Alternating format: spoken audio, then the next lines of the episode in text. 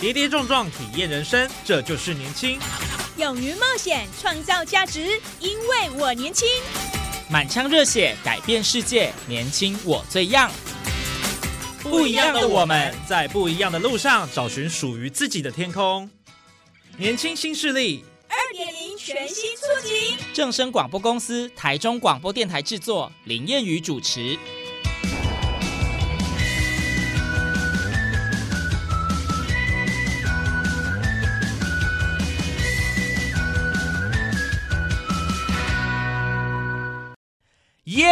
欢迎收听《年轻新势力》，寓教于乐，其乐无穷。想要开发大脑蕴藏的极大潜能，动动脑是少不了的。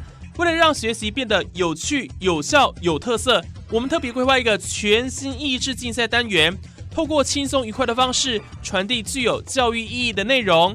给丢给丢，切克切克，到底谁可以夺下国语文这项主题的优胜？超级智慧王烧脑大作战！即刻开始！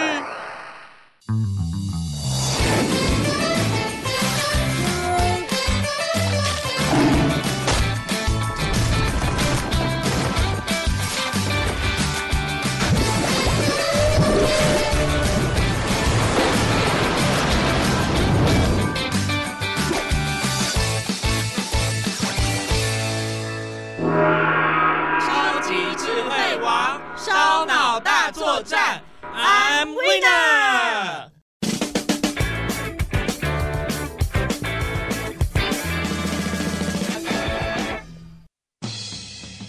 好的，欢迎大家回到《超级智慧王烧脑大作战》的节目现场。上一集的节目，我们邀请到三位非常出色的新闻记者来答题。那么，Howard 总共答对五题，拿到五百分；Kelvin 则是答对两题，两百分。到底谁才可以抱走一万元奖金呢？让我们继续听下去。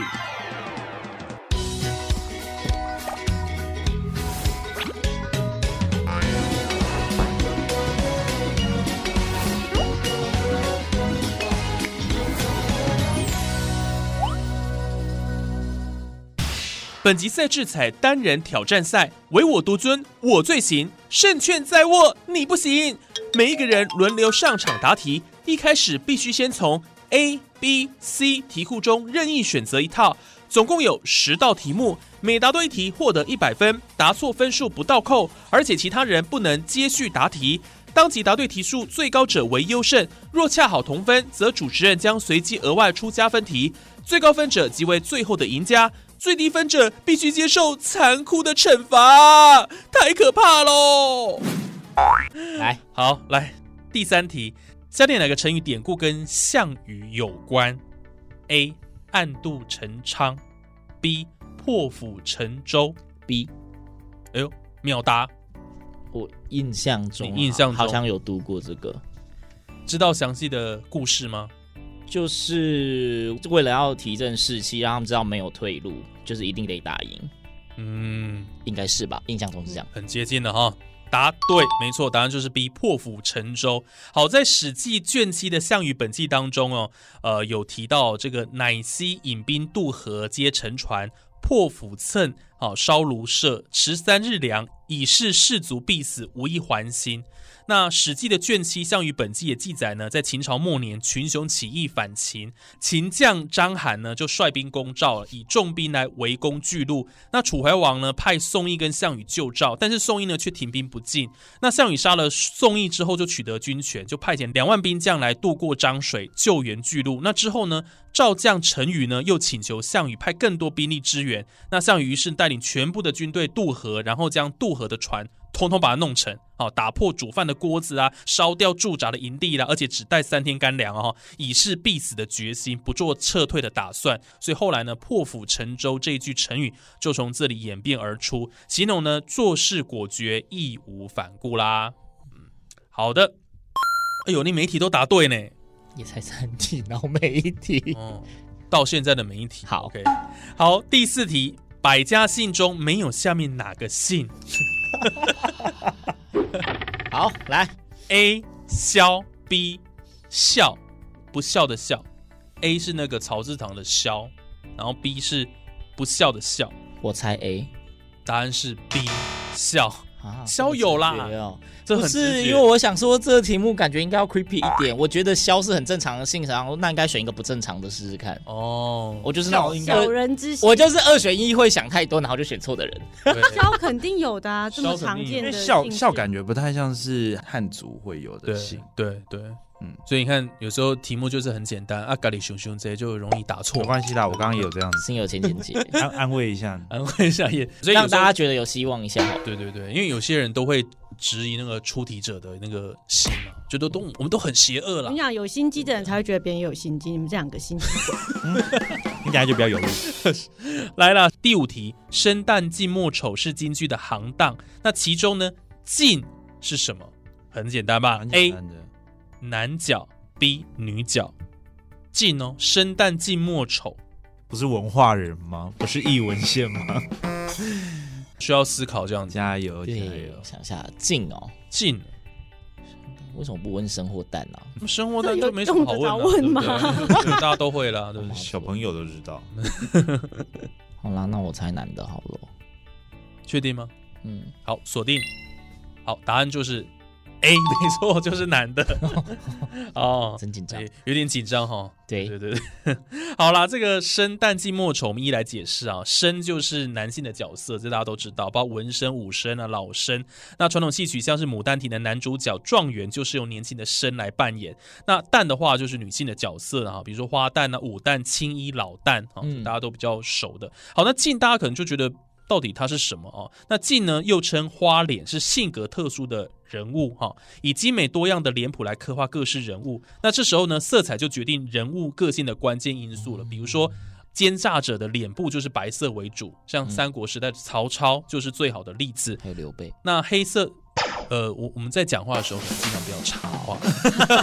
对不起，这个主持人很黄牌一张，好，对不起，我错了，请继续。是是是哈，接下来呢，黑色的脸谱呢表示公正直爽的个性，比如说包公、张飞等等的历史人物。那忠诚刚烈的，比如说关公啦、赵匡胤、文太师，就是以大红脸来表现。那黄色呢象征狠毒，比如说孙膑啊哈；蓝色呢象征凶猛骁勇，绿色表示的是暴躁蛮横。那我们刚刚听到这些人都是男角嘛，哈，男性的角色了哈。那第四个呢，至于末呢，在元代主要是指这个也是男性的角色，那后来发展成中龄以上的男性，特色就是留胡须，比如说啊、帝啦、王啦、文官、员外等等。那丑的话，就是大家就比较知道了，剧中诙谐的人物了哈，比较滑稽，也有文丑、武丑了哈。好，答了一半了哈。好，再来呢是第六题，我们常常说十八般武艺，请问最初指的是什么？A. 使用十八种兵器的技能；B. 十八种武术动作。最初哦，指的是什么？十八般武艺。好啦，好，我就相信人性本善 A，我好相信出题 A 者？吗？原原本 B 现在选 A 了。对，OK，好，确定吗？好，锁定锁定。答案 A，没错，使用十八种兵器的技能。好，十八般武艺呢，就是能够使用十八般兵器的本领啊，也指多种武艺。就《水浒传》写到十八个武器了哈，所以使用十八种武器的技能这样子。好，来第七题，假如呢你的五绝诗被杂志社采用，按照正文部分每字五元来计算，你会得到多少的稿费？A 五十元，B 一百元。五绝五诗，绝诗哦，然后每次五元，嗯是五十块还是一百块？一百块。确定吗？嗯，锁定，好说定。答对了。这题很简单欸，这题很简单，五绝诗。那你刚刚怎么考虑那么久？没有，我想说五绝诗到底跟五元绝句是不是一样的东西？哦，对一样一样，嗯所以是二十个字嘛，一字五块哈，所以是一百块。在想到底是二十个字还是五个字？我在思考这件事情。对，好，来第八题，一门父子三词客，千古文章八大家。请问这幅对联当中提到的三个父子指的是谁呢？A. 曹操、曹丕、曹植。B. 苏洵、苏轼、苏辙。B 直接确定。哎呦，又秒答喽！嗯，所以你是非常确定这个答案？非常确定。读过这太送分了。我知道，嗯对，因为八大家，八大家八大家已经把朝代定下来了。也是哈、来答对啊，就是 B 苏洵、苏轼、苏辙。好，苏洵跟他的儿子苏轼、苏辙三个人都位列唐宋古文八大家，那三人的文章也被这个后世争相传颂了哈、嗯所以很简单，答案就是 B。接下来呢还有两题，怎么感觉您的题库比较简单这样吗？对啊没有，并没有，真的比较简单。有，我也这么觉得。那个五言绝句那题也很简单，但是五言绝句那一题真的，蛮多题可都蛮是前面两题真的是让我翻白眼。欸不过这一题我自己心中答对的题数还蛮蛮多的。我也是，哦所以这一这这个题库是公认的简单。公认的简单，是不是有送水果礼盒啊？对啊，没有啊里，面有夹层吧？啊，我就说我是神仙啊，难怪你提早所以老天爷就是难怪你提早半个小时到。没错，老天爷是我的同僚，老天爷是我的同僚，好不好？哦，我跟大家说明一下，我们这个节目是完全公正、公平、公开的，所以只不是有黑箱作业。喂，没有啦，这种事情，哪有对对对这种事不要污蔑我们的节目，对不对？好，来，在第九题，诸子百家当中的名家的特点是注重逻辑辩证，请问下列哪个典故能够体现名家的这个特点？A. 白马非马，B. 指鹿为马，A，确定？确定。好，答对了。好啦，春秋战国时代的名家代表人之一呢是公孙龙子了哈。那他有许多有趣的诡论，其中最为有名的就算是白马飞马了。嗯那相传这个故事大概是这样子：就有一天，这个公孙龙子就骑着一匹白马要进城。那这个城门的看守官就说呢，依照规定呢、马不可以进城啊。于是公孙龙子就开始他的论证喽，白马飞马。最后他就说服了守城官，于是就骑着他的白马进城去了。它主要的理由是了，哈，马是来描述外形，而白是来描述颜色。那颜色跟形状是不同范畴啊，所以白马不能说是马，白马是由颜色白色嘛加外形马两种特征集合而成的。如果不具备颜色白色这个特征，单单只有外形马，就不能说它是白马。嗯，嗯，熊猫猫熊的意思是不是？哦这是诡辩，诡辩虽然，跟我怪怪的印象。中那种不太一样，但是反正我答对就好。也是也是哈，所以答案是 A 了哈。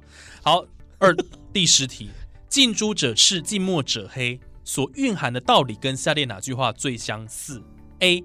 青出于蓝而胜于蓝。B. 蓬生麻中，不服而直。B 主持人，我觉得他的题目真的都是送分题耶。哦，真的真的，那谁叫你要抽 A 那没办法，B？我就说 B，你你你是第一个抽的耶，不哎，我不是，我不是第一个。每一个人不同的题库嘛，啊，这就是看运气。我就刚刚讲难易度都各不一样，嗯，古有名没训没，办法，运气也是实力的一部分。哎呦，讲得好，好啦，答对哈，所以哎，这样看起来好像嗯嗯嗯嗯嗯嗯，他好像只错一题吧？好像只错百家姓那一题，对不对？对，是想太多的那一题。所以你只错一题，哎，肯定有猫腻。只错一题，对，只要不要想太多就好了。不要想太多。好，恭喜 Kelvin 拿到九百分，耶、我还是有留了一点希望给 Olivia。所以 Olivia 是有点空间的哦，她是对九百分，所以你只要全对就她赢我了哦。全对一万块奖金就是你的。嗯势在必得。所以 Olivia 你没有容错率哦，零，你要全部答对，你才能让没问题 Kelvin 才能够拿走这个一万块奖金。哎，说实在的，你们记者的薪资水平怎么样？今天是不是为了这一万块来的？它普通，有点普通哦，你看，为了一万块要抢破头，你就知道记者薪资水平怎么样。嗯真的好。可怕哦。对啊，现在是媒体业不好经营啊。哈、希望下一次来哦，那个我们的奖励可以变成一张的台积电股票。对对对，哇，那你想太多了。我就没他那么贪心，我那个红海或是长隆海运我都可以。哇，对，你也知道现在大环境不好，我们节目制作费光这个一张股票几十万，我们怎么有办法呢？不然大力光，大力光，大力光现在多少不晓得。还是股王啊。好了，不重要。OK，哦，一万块奖金哈，这个大家都抢破头。好，Kelvin 九百分，接下来呢，我们就要进入到 Olivia 压轴，来要出题了哈。好的，第一题天时不如地利，地利不如人和，是出自哪本书哈？A. 孟子 B. 庄子。B 庄子，庄子确定吗？确定嗯，这么确定，但答错，答案是 A. 孟子。听得出来是猜的吧？哦，呃，最有趣的就是呢，以一个非常呃有信心的口吻，但是却答了错误的答案啊。也是属于考试的时候二选一会选错那一种。好好，这个天时不如地利，地利不如人和哈，是语出啊孟子的公孙丑下哈，那是指呢占有利的时机不如占地理优势，占地理优势呢又不如取得人心哈。那包括这个孤本原名杂剧。博望烧屯头折这本书里面也提到说，西川五十四州五件寺也是个九数，是人和之地，所以就提到说天时不如地利，地利不如人和。好，所以是出自孟子了哈。好，第二题了，我国书法艺术博大精深，请问欧体，欧是欧洲的欧，欧体指的是谁的字体呢？A. 欧阳修，B. 欧阳询。A.，欧阳修，确定吗？确定。答错，听得出来是猜的吧？你都猜的这样吗？对啊，欧阳询呐？哦，欧阳询，欧体呢是唐代大书法家欧阳询创作的一种楷书字形。那特点呢是方圆兼施，以方为主，呃点画劲挺，比例凝聚了哈。所以呢，呃，它算是比较严谨工整的字体哈。那也保持这个稳健啊这样的一个笔法，紧凑中呢又不失疏朗啊，所以是欧阳询呢哈。好，来到第三题啊，文学史上被称作小李杜的是杜牧跟谁呢？A. 李贺，B. 李商隐。肯定要猜一下 B 又是猜的呀。终于让你蒙对了，答案 B。老天爷还是眷顾我的是吧？好，B. 李商隐哈。这个李杜呢是李姓跟杜姓人物的合称啊，等于是一句废话。不 是，好凶。呃，没有没有没有。我我怎么自己自己给自己哈？最著名的呢是唐玄宗时呢两位诗人啊，就是诗仙李白跟诗圣杜甫，所以叫做大李杜。那么刚刚我们题目问的是小李杜嘛，是晚唐的著名诗人李商隐跟杜牧哦，所以是小李杜。答对了哈，就是李商隐。好，接下来呢第四题，大禹治水的故事家喻户晓，请问大禹治理的是哪一个流域的洪水呢？A.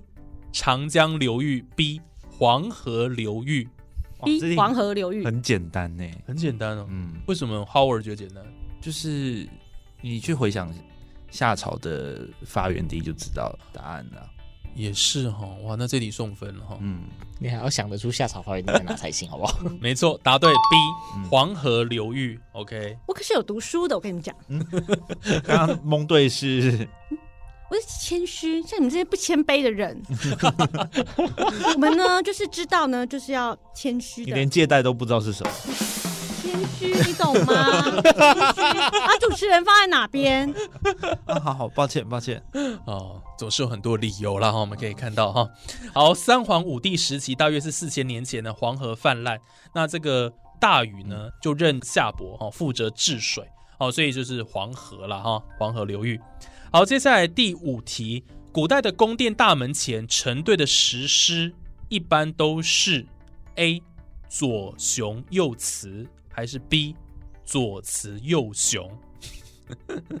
左雄右慈呗，所以是 A 吗？确定吗？确定。好，锁定哦。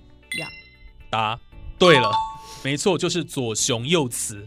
其实这个看门的石狮子啊的摆放是有规矩的，成双成对，而且一般呢都是左雄右雌，符合中国传统男左女右的阴阳哲学。那么放在门口呢，左侧的雄狮一般呢都雕成右前爪来玩弄绣球，或者是呢两个前爪之间放一个绣球。那门口的右侧雌狮呢就雕成左前爪抚摸幼狮，或者是两个前爪之间呢。哦，躺一个幼狮就对了。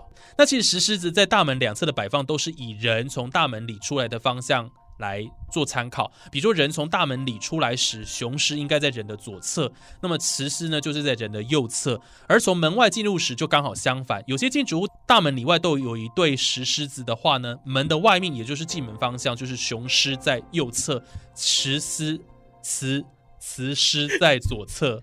我我我叫你喝酒吗？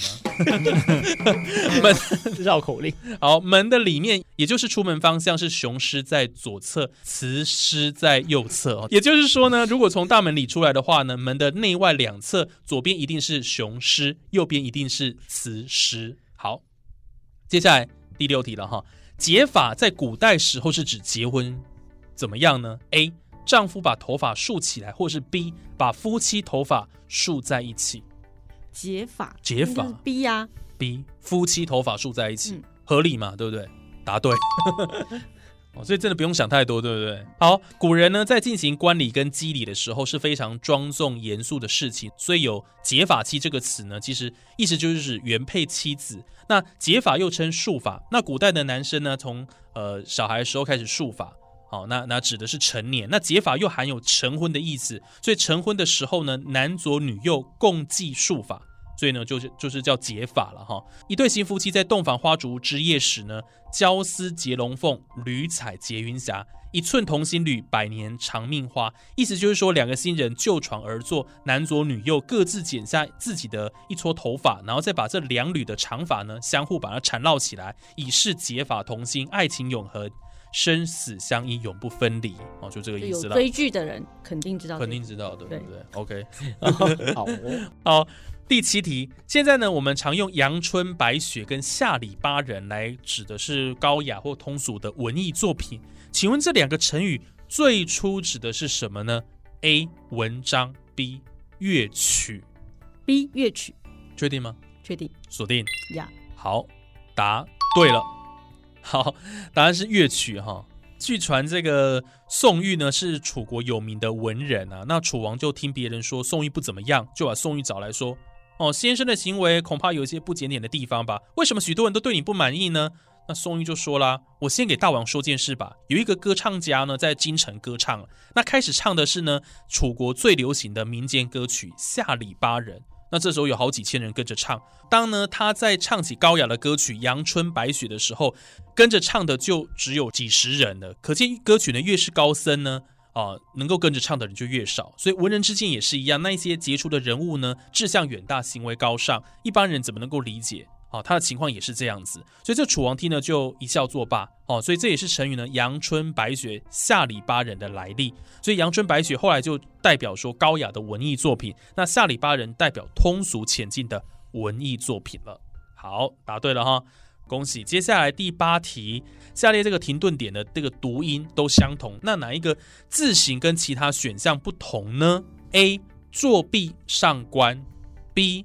壁垒分明，C. 坚壁清野，猪蓬荜生辉。哪一个的字形跟其他选项都不一样？猪蓬荜生辉，确定吗？确定答对了，蓬荜生辉是草部嘛，然后下面一个呃毕业的毕，完毕的毕。然后如果是作壁上观、壁垒分明跟坚壁清野都是墙壁的壁。好，接下来就第九题了哈。朱自清说：“那时候真是太聪明了。”这句话使用了倒反的修辞，下列何者的修辞用法跟它相同呢？好，来我们看一下这 A 选项哈。杰伦说：“连这么简单的歌都会唱走音，真是太差劲了。”B 仔仔说：“换我来唱，一定更好听。”C 人府说：“你可真行啊，一开口唱，大家都走光了。”猪小猪说：“人府歌唱的很好，不愧是偶像。”请问哪一个也是用倒反修辞？猪答错。好，答案是 C 啦，C 哈。人府说：“你可真行啊，一开口唱，大家都走光了。”好，文词表面的意义跟作者内心的真意相反的修辞法，就叫倒反啊，让读者进一步反省，寻找哎隐藏是我会在错意的。我想说，偶像不会唱歌，哎哎，你在想谁？你心里有什么名单啊偶？像不会唱歌。这个人府不是那个人府。对啊，你不愧是偶像。我刚刚说什么？呃，没有没有这上真的这个人府当然是那个人府喽。哎哦哎，你这节目真的能播吗？偶像不会唱歌，在你的认知是这样子。对啊，idol 卖的是脸，好吗？哦，好，这个对啊，会有点流量明星啊，卖的不就脸？没有啦，早期人演技烂呐、然后歌声烂都没有关系，有流量就行。人府那个年代的偶像是会唱歌的，人府那个时代偶像不一定很有脸。对啊，但是他们至少是实力派的偶像。所以完全是要看时代了哈，不不太一定这。种现在这种时代，我们就是现今这种时代，你们那古代，那你觉得现在谁是？偶像？没有参与到。你说谁是偶像是吧？我想想看，你这样讲出来，就代表他不会唱歌，对，嗯小心哦。花瓶啊对对，可能会得罪人。我想想看你还真的有名单哦。就 哦太长了，这样子太长了搜寻不出来。随便挑一个哎好，随便挑好一个。了好了，私底下跟我们说就好了。私底下讲就好了。好，所以呢，答案是 C 啦哈。所以呃，文词表面的意义跟作者内心的真意相反的修辞法就叫倒反，那会让读者进一步反省，来寻找隐藏在言辞呃背面的争议。其实倒反的例句很多、啊比方说啊，你骑车的技术太棒了啦，才会撞到电线杆。这么简单的工作你也会做错，真的是天才啊！打球的技术可真高明啊，打到连球拍都飞出去了哦。所以，然后我们经常、哦、反在讽反讽啦，在生活当中很很常用到。好，最后一题了哈。下列何者是中国最早的白话章回小说？A. 杜光庭的《裘冉客传》，B. 施耐庵的《水浒传》，C. 吴承恩《西游记》，朱罗贯中的《三国演义》。请问哪一个是中国最早的白话章回小说呢？好难哦，很简单，真的吗应？该很简单，这个应该是国学国学常常识识部分。啊，就我的专长在吃喝玩乐，大家忘了，只能猜了。那我猜《裘冉客传》，《裘冉客传》，嗯，确定吗？确定。锁定，锁定。答案是 B，施耐庵的《水浒传。你》。猜到一个年代最早的。因为想说最早的没对啊，我是用这个分没错《虽然客传》是是。文言文，嗯，嗯，OK，好，《水浒传》呢又叫做《忠义水浒传》啊，是施耐庵写的，也是中国第一部的章回小说，以农民起义为主，用白话文作为写作语言，哦，所以是《水浒传》。好，那 Olivia，答题的情况怎么样呢？刚刚帮他计算了一下，呃，就是错了前面两题跟后面两题了哈，中间都答对，嗯也是蛮厉害，不容易，就是只答对中间这样子，但有六题了啦，刀反法，对对对，你也是蛮厉害的。哎、我是错在年代好不好？错在年代哦。偶像不会唱歌啊，好，所以呢，六百分，恭喜！哦，所以呢，今天的赢家，哎呦不得了哎，就是 Kelvin。哈哈，嗯，赢在运气，其他人有没有什么？大家没有意赢在运？气。赢在运气，大家没有。运气是实力的一部分。哦，嗯，祝你一路顺通啊，一路畅通。一路畅通什么意思？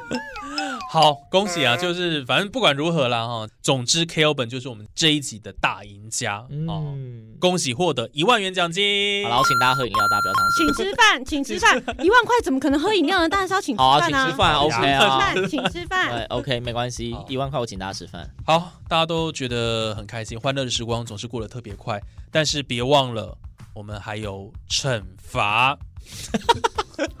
我都忘记有这个东西，忘记有惩罚了。我告诉你哈、我太期待了，太可怕了！我跟你讲，今天我们节目是来真的哈、上道具，上道具，上道具，来，Howard，你怎么会只得到五百分呢？你有没有什么在行刑前有没有什么感想要行？刑前有什么感想？就是，毕竟我还是一个绅士啊，我不愿意让女生这样子被、哦被惩罚，对不对？差了100分哦对啊，就有人就是今天运气比较好啦，哦，是这样哈、啊按这个就是运气嘛，这个就没办法。你的题组我也不会只打五十五百分哦。